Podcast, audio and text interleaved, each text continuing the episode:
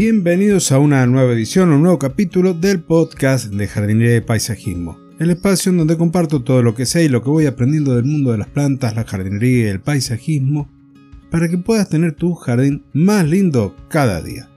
El episodio de hoy lo he dado a llamar Jardinería 2.0, cultivando oportunidades tecnológicas aunque después ese 2.0 ya me sonó muy trillado, muy utilizado, pero bueno, ya estaba y así quedó. Hoy entonces voy a continuar con el tema de la semana pasada, en donde vamos a ver aquellas oportunidades que como jardineros y paisajistas vamos teniendo a partir de esta tecnología de la automatización, de la robótica e incluso también de la inteligencia artificial que ya se viene empleando para determinar especies vegetales, problemas de enfermedades e incluso deficiencias nutricionales.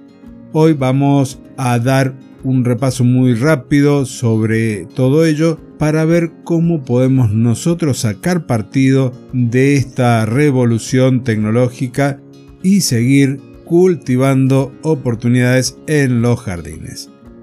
Pero antes de comenzar, voy a recordar a nuestro patrocinador personalgardenshopper.es, la tienda online de jardinería en España en donde vas a poder adquirir todos los insumos necesarios para que tus plantas estén sanas y fuertes. Podrás conseguir macetas, pero también podés conseguir insectos, nemátodos y todos aquellos bichitos que se utilizan para controlar de forma ecológica las plagas de nuestro jardín personalgardenshopper.es, la tienda online número uno de jardinería para toda la península ibérica. Y ahora sí, comencemos entonces a transitar el tema de este episodio que es una continuación, como bien te decía, del de la semana pasada.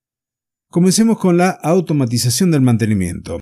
Esto ha llegado a los jardines y no precisamente con una pala y un rastrillo, sino con sensores, algoritmos y una eficiencia que desafía las estaciones. Los robots cortacésped, los sistemas de riego inteligente, están asumiendo tareas que hasta hace poco eran dominio exclusivo de las manos expertas de los jardineros.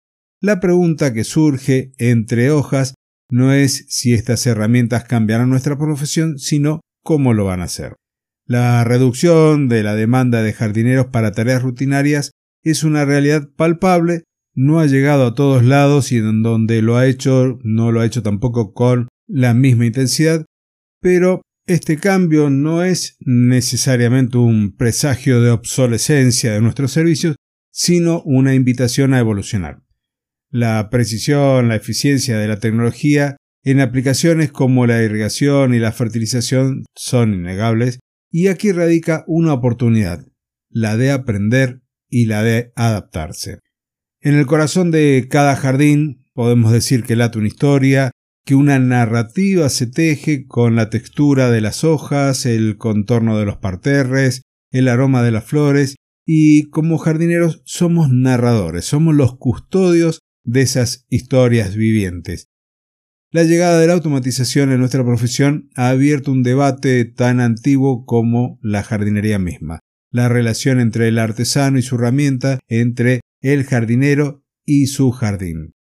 Esta reducción de la mano de obra debido a la automatización, vista a través de una lente pragmática, nos ofrece ahorros en costos laborables y promete eficiencia.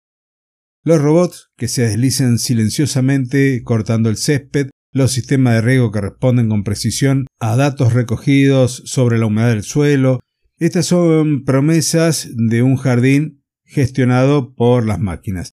Pero, ¿qué sucede con el arte de la jardinería, con la sensibilidad que se requiere para la creación y el mantenimiento de un jardín inglés, por ejemplo, con sus bordes mixtos y su aparente despreocupación, o la simetría y la precisión de un parterre francés? ¿Qué ocurre con eso? Un robot puede seguir un mapa, puede ejecutar un programa, pero no puede apreciar la belleza ni entender la historia. No puede tomar decisiones basadas en la intuición forjada por los años de experiencia, ni puede tampoco adaptarse a las sutilezas del clima o del suelo que solo un jardinero experimentado puede sentir en sus huesos. esta estética y el toque humano, esa capacidad de ver el jardín no solo como un conjunto de tareas a completar, sino como un lienzo vivo, van a seguir siendo insustituibles. Al menos es mi humilde apreciación. ¿Y qué pasa también con esta dependencia de la tecnología? La preocupación de que nos volvamos demasiados dependientes de la tecnología también es legítima. En la jardinería, como en cualquier otro oficio, las habilidades se afilan con la práctica, con el toque de la tierra, con el conocimiento de cada planta y de sus aparentes caprichos. La tecnología puede ofrecer una ruta más rápida, pero a menudo es el camino más largo el que enseña las lecciones más valiosas.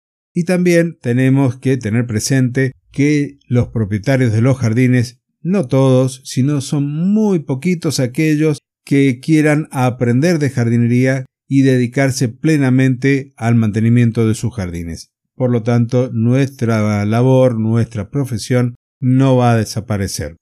Entonces, ¿por qué no pensar, por qué no proponernos un equilibrio, una especie de simbiosis entre nosotros y las máquinas? La tecnología debe ser una extensión de nuestras manos y no nuestro reemplazo debe permitirnos amplificar nuestras capacidades y no atrofiarlas. El conocimiento de las plantas, la comprensión de los ecosistemas, la conexión con la tierra, son aspectos de la jardinería que se arraigan en la experiencia personal, en la transmisión del conocimiento de aquellos que ya hicieron estos trabajos, si tu familia se dedicó a la jardinería, lo que aprendiste de tus padres o de tus abuelos. Yo de hecho, muchos de los conocimientos prácticos fueron adquiridos a partir de lo que me comentaba mi abuela o mi abuelo que hacían en el jardín, que hacían en el huerto. Lo mismo puede ser tu realidad y eso no lo va a llevar a cabo, no lo trae en su bagaje de conocimientos un robot que se dedica a cortar el césped. ¿Y qué ocurre si miramos para adelante? Aquí debemos abrazar la tecnología que nos puede ayudar a ser más eficientes, pero también debemos ser guardianes de la esencia de nuestro oficio. Podemos utilizar la automatización para realizar aquellas tareas repetitivas, pero nunca debemos dejar que esto eclipse la creatividad, la pasión que le ponemos a nuestro trabajo.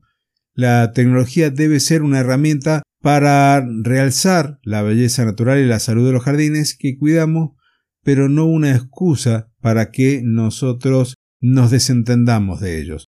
El futuro de la jardinería no está en elegir entre las herramientas y la mano, sino en cómo ésta va a guiarla. Yo recuerdo en mis inicios que para cortar un seto utilizábamos tijeras, hasta que adquirimos nuestro primer cortacetos y pensamos que el hecho de poder hacer las tareas más rápido iba a jugar en contra, esto se corresponde a un pensamiento de hará más de 20 años atrás. Lo mismo ocurre hoy con todo esto que estamos teniendo a disposición para poder mantener las áreas verdes. Y si pensamos en las oportunidades, podemos decir que esta intersección de la tradición y de la innovación, los jardineros podemos encontrarnos en un momento único dentro de nuestra historia profesional en donde la tecnología ha irrumpido en nuestro escenario, no como un intruso, sino como un aliado potencial que ofrece nuevas vías para expandir nuestros servicios y a la vez también para poder enriquecer nuestra artesanía. Este es un momento también de transformación, un amanecer de oportunidades que podemos aprovechar para crecer y adaptarnos a las nuevas demandas del mercado. ¿Y cómo lo hacemos? Por ejemplo, a través de servicios de consultoría y de gestión, en donde nuestra experiencia acumulada a lo largo de los años nos va a colocar en una posición privilegiada para asumir roles de consultoría. También podemos ser puentes entre esta tecnología emergente y las necesidades específicas de cada jardín.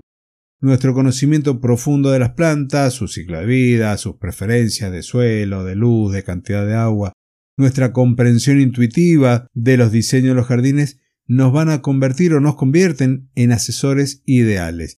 Sobre todo para aquellos que están buscando integrar herramientas tecnológicas a sus espacios verdes o que están comenzando su proyecto de jardinería, porque nos van a permitir guiar también a nuestros clientes en la selección de aquellos robot cortacésped, en, en los sistemas de riego, en los sensores, en el uso de los drones para el monitoreo. Nos van a permitir entonces dar ese servicio para asegurar que cada solución tecnológica se adapte a ese ecosistema particular que es el jardín del cliente.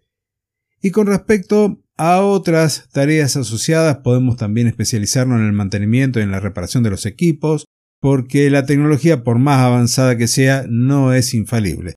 Requiere de un mantenimiento regular y en ocasiones también de reparaciones. Aquí es donde los jardineros con habilidades técnicas pueden destacar ofreciendo servicios especializados para mantener esta herramienta funcionando sin problemas o incluso pensando en los robots corta césped en cómo hacer esa instalación, esa delimitación de las zonas de corte o en un sistema de riego por aspersión en donde tenemos sensores de humedad, determinar cuáles son los lugares más ideales para esta colocación de sensores. Hay mucho que se puede hacer en función de la tecnología que más nos atrae. Si te gusta el riego, tenés un abanico de oportunidades. Si te gusta el mantenimiento del césped, tenés otros.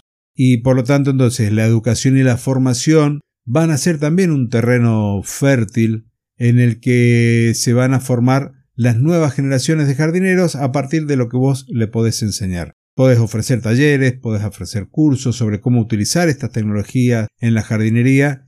No solo transmitir conocimiento, sino también fomentar una relación más profunda y respetuosa con la naturaleza. Podemos enseñar cómo esta tecnología puede ayudar a mejorar la eficiencia y la sostenibilidad, como también nos permite ayudar a conservar los recursos y cómo puede ser utilizada para crear jardines más sanos, más bellos para todos nuestros clientes. Como conclusión final, y también siguiendo esta historia, esta forma de narrar lo que me apasiona, que es la jardinería y el paisajismo, podemos decir que los jardineros siempre hemos sido los guardianes de la tierra, los cultivadores de la belleza y los arquitectos del paisaje. Que esta llegada de la automatización no nos eclipse, no eclipse nuestras habilidades, sino que lo tomemos como una nueva luz, un nuevo sol bajo el cual podemos crecer. La tecnología nos ofrece herramientas, Depende de nosotros cómo la utilicemos para poder seguir trabajando, para seguir desarrollando esta pasión que vincula la tierra, el agua y la naturaleza. Y hasta aquí el episodio de hoy. Espero que te haya gustado.